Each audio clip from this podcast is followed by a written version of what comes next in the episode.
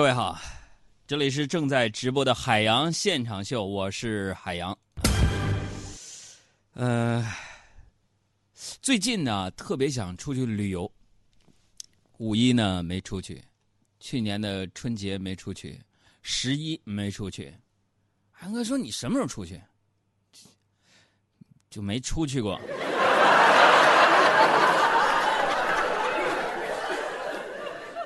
他说：“你为什么不出去？”朋友们，这原因非常的简单，就是没钱。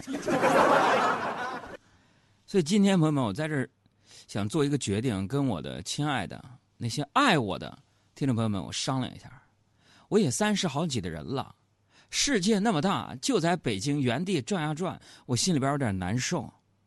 但是我手头紧，我想把房子给卖了，然后出去玩行不行？朋友就说了：“说杨哥，你哎呦天，你这么缺钱吗？啊，房子也卖？你卖完房子，你打算租吗？你杨哥？啊，不是，我卖一套，我还有九套。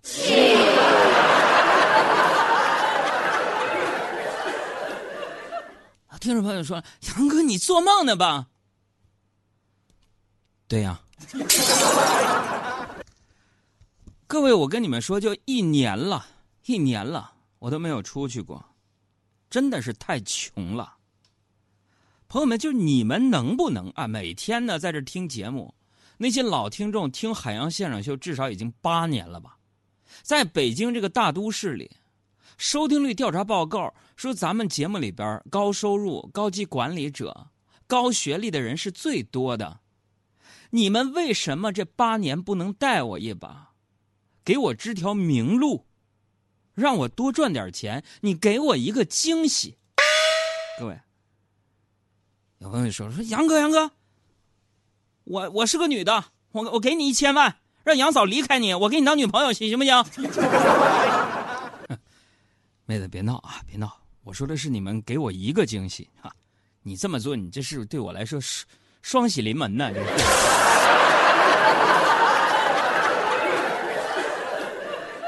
不过，不管是真的是假的啊，每天我看到这样的留言，我感动了。这位女听众，送你燕窝一份，行不？这个，这位朋友，我看你的头像哈，还挺漂亮。这要放在你杨哥我单身的时候啊，我肯定追你，是吧？我养你。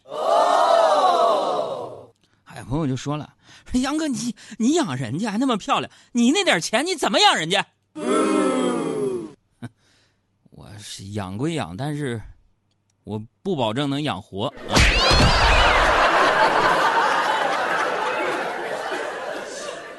就结婚之后呢，你才发现你错过了好多东西。这人生就是这样，你遇见的每一样东西啊，这出场顺序真的非常重要，是吧？这是一个哲学命题，很多人听不懂。我给你举个例子，为什么说？人生每一件你遇见的东西，出场顺序都非常重要的。就比如吧，比如你就抹完护手霜之后，你短时间内是拧不开润唇膏的，对吧？这朋友们还安慰我呢。微信平台上，小张说了：“说哥不要气馁，你跟我一样，咱们智商低，咱们笨，但是咱们笨鸟先飞啊！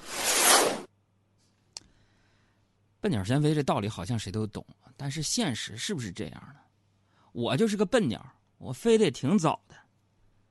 就你决定笨鸟先飞，飞起来了。结果有时候你发现，别人在后面，人就简简单单扑棱两下子就把你给超了。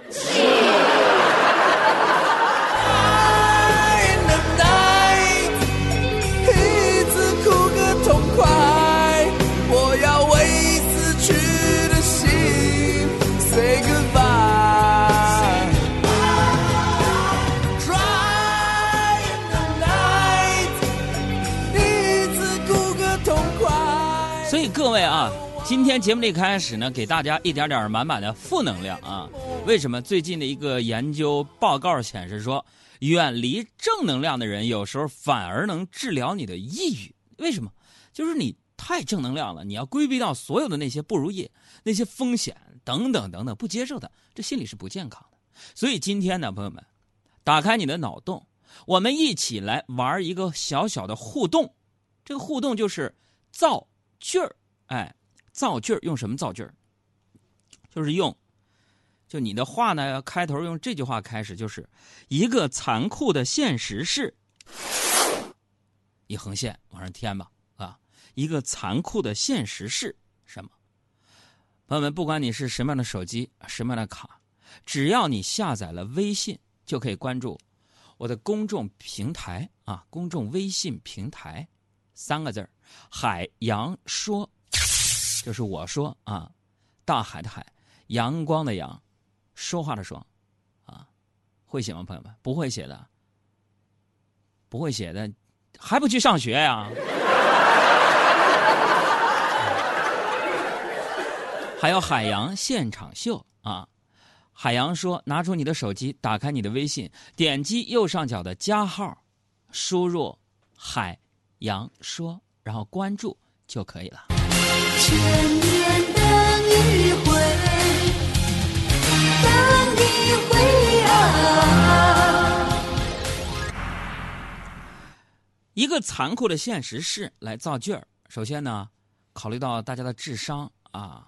有很多的智商不是特别高的朋友们，不知道怎么造。哥是怎么造？一个残酷的现实是怎么造？这这不就挺残酷的吗？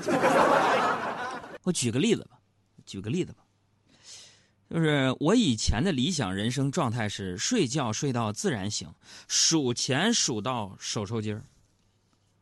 然而，一个残酷的现实是，现在我的真实状态就是数钱数到自然醒，睡觉。加班加的没觉睡，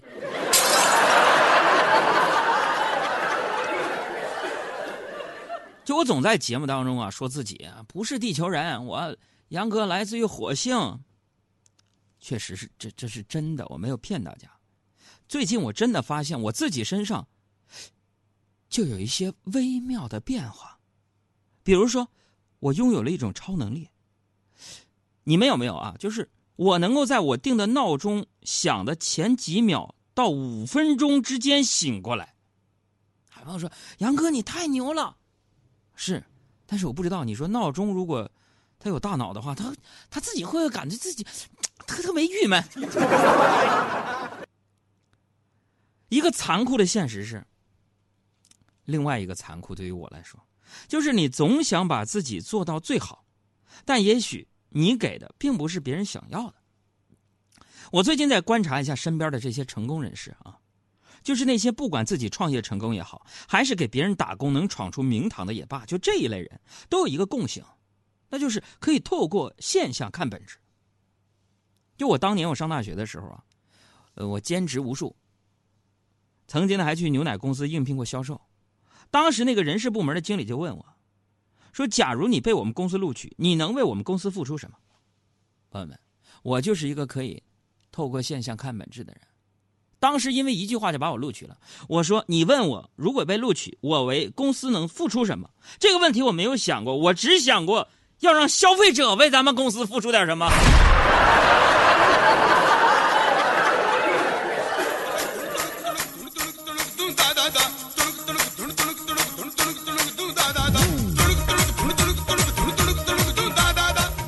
小时候呢，老师和家长告诉咱们说：“好好学习，就会拥有全世界。”长大了才发现，一个残酷的现实是，那些拥有最终解释权的人才拥有全世界。大家回忆一下，上小学的时候，小学老师跟我们说啥？你要是不好好学习，将来就考不上初中。哦。初中老师，你要是不好好学习，将来就考不上高中。高中老师。你要是不好好学习，将来就考不上大学。大学老师，你要是不好好学习，将来就找不着工作。等工作了，老板跟你说，就你在学校的时候，是不是光就就光光光顾着学习了？有人说，杨哥，这老板说话太不对了。这老板，估计就是上学不好好学习那个。终于等到今天，梦了好久，终于把梦实现。就你有什么样的残酷的事实，跟我们一起分享一下啊！关注我们公众号“海洋说”和“海洋现场秀”啊！终于盼到今天，忍了好久，终于把梦。人在职场里边啊，这个工作能力是一方面，是吧？而决定你晋升和发展的重要因素是心态跟情商两部分组成的。一个残酷的现实是，我没做到。今天天气特别热啊，我们部门女领导就穿了件靓丽的新裙子。中午吃饭，大家一起往食堂走啊，小艾就说了：“哎呀，领导的裙子真漂亮。”小胡就说了：“啊，我姐本来就漂亮。”啊，阿布没吱声。女领导就说了：“ 你们两个油嘴滑舌的，看人家阿布多稳重。”这时候阿布啊略显沉思，说：“说说说真的，领导，你你你最近瘦了不少。”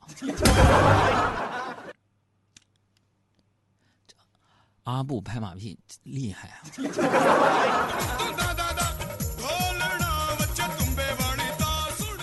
对我来说，这个拍领导马屁是职场常态，对吧？但是一个残酷的现实是我总拍领导蹄马蹄子上。就今天来上班，这发生了个事儿，我就寻帮了领导打扫打扫办公室吧，我就不小心把领导那个杯子给摔碎了。我心想着完了，这样又要被领导骂了。朋友们，就我们领导骂我骂的都骂出咽炎来了，我多么心疼领导啊！啊，恰巧领导就刚好进来。他就看看地上那个碎片，然后一副不可思议的望着我说：“你这是啊？”我就不紧不慢的我说：“领导啊，领导，这个杯子是我摔的，但是领导你别着急啊，你听我慢慢说。就我刚才收拾桌子的时候，我发现这杯子太烫手了，我觉得这种杯子不安全。你说领导要是烫了你的纤纤玉指，那可就不好了。”然后我就看到领导的脸色慢慢变好，我就为自己的机智感到自豪。领导就大骂一声：“啥烫手啊？这是我的笔筒！”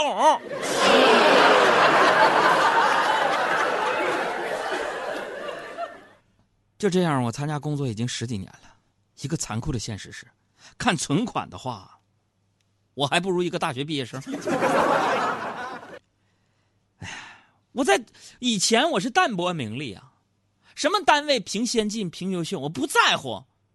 啊！匿名投票选先进，我都不写自己。但最近我发现，我这收入太惨了。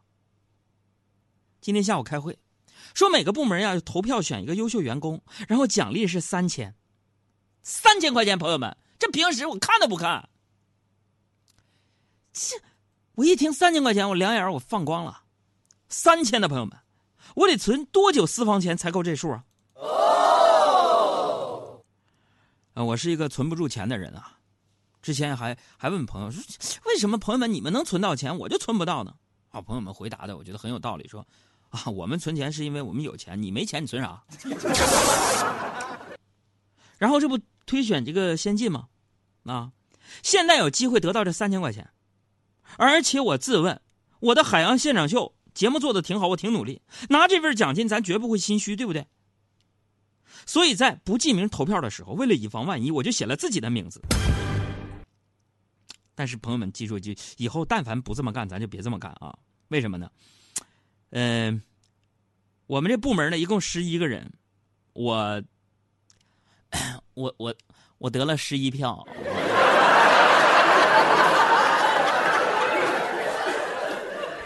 干不下去了，各位。一个残酷的现实是我如果私奔。收音机前的爱我的听众有有没有跟我走的？想带上你